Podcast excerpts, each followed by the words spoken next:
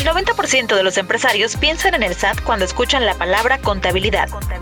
El 70% sienten miedo al escucharla y solo el 5% sonríe porque ellos trabajan con los números a su favor. Con los números a tu favor es presentado por Despacho Ayala Argüelles.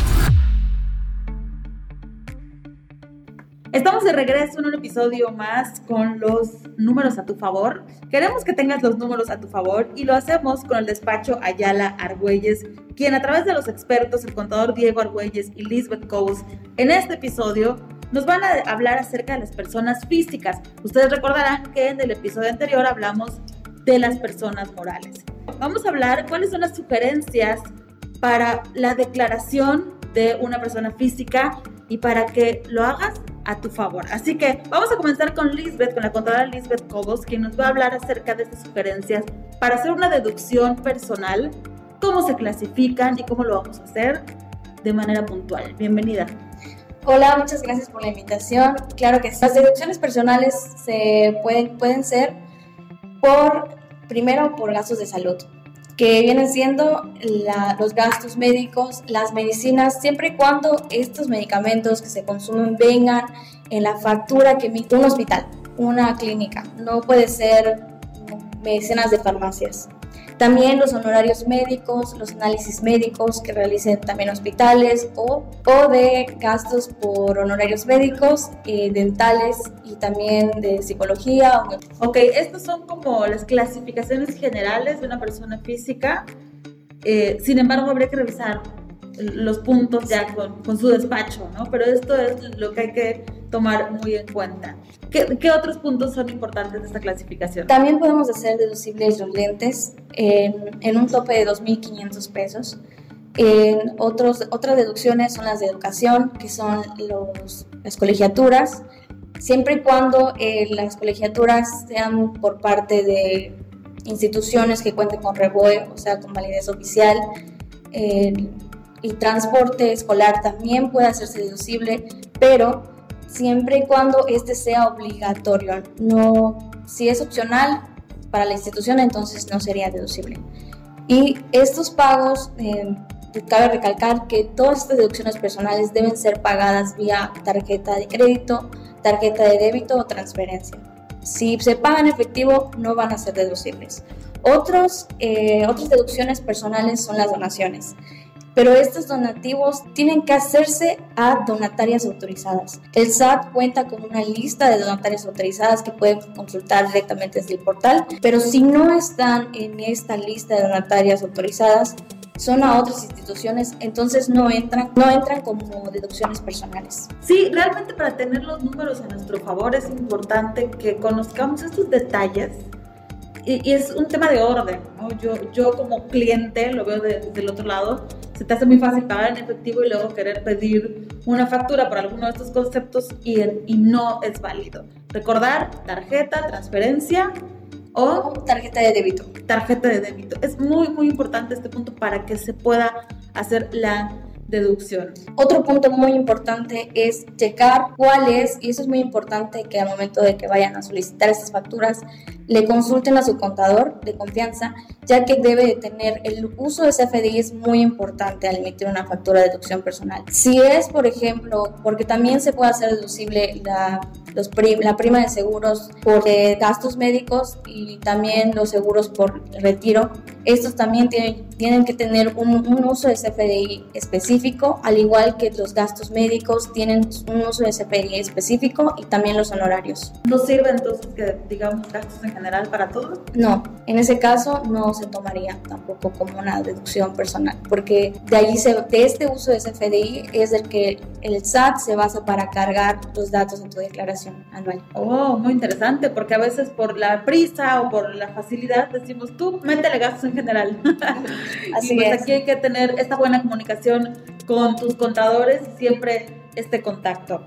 Hasta aquí con la clasificación de la lista. Ahora sí vamos a pasar al tema de los recibos de nómina, que ese es otro, otro punto importante para las personas físicas. Recordemos que ahora estamos hablando de cómo tener los números a nuestro favor, hablando de las personas físicas. Así es, en el caso de los recibos de nómina también son muy importantes. Como comentábamos, si están timbrados incorrectamente, en poder, podemos tener problemas en nuestra declaración anual, tanto por parte del patrón como parte del, del empleado, porque de aquí, de estas facturas, es donde se precarga anual de las personas físicas. Si tú eres patrón, corrobora que las facturas que emitas de, por un recibo de nóminas estén correctas, con las retenciones y los montos correctos. Y si eres trabajador, también es muy importante que cada quincena o cada semana o cada mes tú puedas consultar que estén correctamente timbradas tus, tus recibos de nómina, ya que si estos están incorrectos, por lo tanto también tu declaración anual va a estar incorrecta. ¿Cuál podría ser un ejemplo en donde yo pudiera saber que es incorrecto? Porque a veces pues se timbra y tú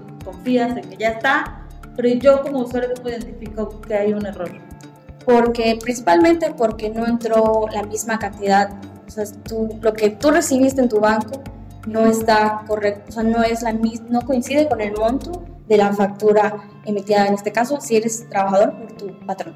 Ok, checar muy bien las cantidades que corresponden y que, y que todo cuadre. Vamos al siguiente punto y que esta es la que más nos, nos gusta escuchar, la fecha y hasta cuándo podemos solicitar una devolución y ahí es donde vamos viendo el camino de los números a nuestro favor. Claro, eh, podemos solicitar una devolución hasta la fecha de que se marca pues con un límite para presentar la declaración anual, que en este ejercicio que vamos a presentar 2020, pues sería hasta el 30 de abril del 2021.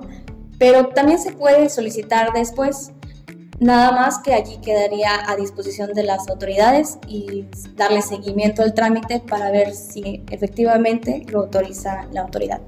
Ok, entonces hay que estar muy pendiente de las fechas eh, que, que se establecen porque ya después llevaría mucho más tiempo. Así es, y es un trámite diferente y es igual es asesorarse con un contador. Excelente, ahora vamos con el contador Diego Argüelles para hablar de un punto muy importante. Eh, contador, bienvenido para tener los números a nuestro favor.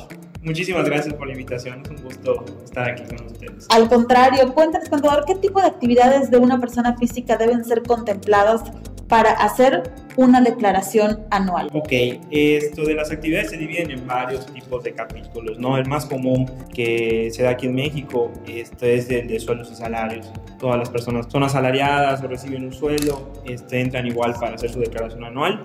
Eh, servicios profesionales como prestadores de servicios, contadores, abogados, médicos, actividad empresarial como actos de comercio, actividades empresariales, eh, también arrendamiento en el caso de, de, dar en arrendamiento algún bien, esto igual entramos en esta disposición, en el caso de que nos paguen algún dividendo por alguna empresa que tengamos y algún interés igual. Serían prácticamente los que abarcaríamos los, haciendo énfasis en los asalariados. Eh, no todos están obligados a hacer la declaración anual. Eh, la ley nos pone dos, dos mecánicas, ¿no? Una, si ganas o llegas a ganar 400 mil anuales o tienes más de un patrón. Cuando lo haríamos, de preferencia nosotros recomendamos que todos los que tengan una nómina eh, hagan la anual para ver si realmente tiene algún saldo a favor que se pudiera aprovechar en devolución. Correcto. Sí, mira, ¿cómo es la mecánica de la devolución? Eh, como mencionó eh, anteriormente la contadora Liz, son prácticamente en este caso este año, ¿no? Eh, la del 2020, eh, vamos a presentarla hasta el 30 de abril de 2021. En el dado caso, primero se mete una devolución normal, que es automática, así le dicen. Y en el caso de que sea rechazada, eh, ¿cuánto tiempo te puede tardar en contestar el SAT? el SAT tiene 40 días hábiles para contestar. Normalmente, ¿qué pasa? a veces rechazan la automática y tienes que proceder a una segunda mecánica, que es meter una solicitud manual. Normalmente cuando la metes manual te piden un poco más de documentación más detallada, eh, que, se, que se va a trabajar y todo, y de ahí ya se sube, y de ahí sigue el mismo rango de los 40 días. Lo que pasa es que ahí puede haber contestaciones, de que te conteste el SAD a los 15 días, te pida más información, te da 10 días para juntarla, la subes y así se va. Claro, la teoría dice 40 días, pero de acuerdo a ciertas complicaciones o fechas, pudiera ser un poco más. Correcto, sí, sobre todo el tema de que el SAT sí me va a tener los 40 días, ¿no? En cambio nosotros para responder vamos a tener menos tiempo, 10 días, 5 días, dependiendo de la, de la información que nos pidan y, y, todo, ¿no? Entonces realmente hay que tener mucho cuidado, sobre todo en estar pendiente, porque la respuesta del SAT te la mandan vía buzón tributario. Creo que mucha gente ha tenido el tema de que últimamente le llegan correos de activa tu buzón, te invito a activar tu buzón. Ese buzón es muy importante tenerlo activado porque ahí vas a poder ver lo que el SAT está mandando y qué información necesitas, ¿no? Que a veces queremos ignorarlo porque pensamos que nos están cobrando, pero nos conviene abrirlo y estar actualizados. Hay un tema que cuidamos muchísimo, el, el tema de la cuenta bancaria. Cuando tú solicitas un saldo a favor, ¿te van a solicitar tu cuenta bancaria? Sí, te solicitan eh, tu cuenta clave y te solicitan un PDF eh, de la carátula de tu último estado de cuenta más reciente. Ese tema se hace mucho porque hace unos años mucha gente se aprovechaba y pedía saldo a favor a otras cuentas. Entonces ahorita el SAT te pide a fuerza tener tu último estado de cuenta bancario del último mes y la cuenta clave que la detalles. Ok, no es que vayas a mostrar toda tu cuenta bancaria, sino que son estos números que, que se tienen que tener a la mano y siempre bien actualizados. Sí. Para tener los números a nuestro favor, ¿puedo deducir los gastos que hago en plataformas digitales?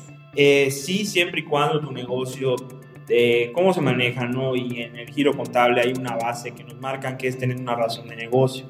Digo, todo, todo giro tiene sus gastos indispensables, pero si dentro de tu giro un gasto de plataforma digital es necesario para poder realizar tu actividad, lo puedes deducir. En el caso de ponte Netflix o Spotify, si en el Netflix yo tengo una escuela, o sea, por ejemplo, necesito mostrar a mis alumnos y todo, poner una película, algún tema, un documental, pues sería perfectamente deducible. Sí, este tema de las plataformas digitales viene muy fuerte, sobre todo ahora que todo está migrando a digital y se, se mezcla entre que fuera entretenimiento y trabajo. Entonces, sí hay que puntualizar eh, este tema. Ya después hablaremos de manera más extensa sobre las plataformas digitales porque hay muchas consideraciones respecto a este tema. Yo creo que con estos ocho puntos para las personas físicas, hoy tenemos bastante información. Aquí se queda este episodio para que si te gustó lo compartas y para que esta información la tengas bien clara. De cualquier manera, los expertos, el despacho Ayala Argüelles está a sus órdenes para que podamos extender y resolver más dudas respecto a este y otros puntos. Les agradecemos muchísimo. Nosotros regresamos con más información. Gracias, contador. Muchas gracias, al pendiente.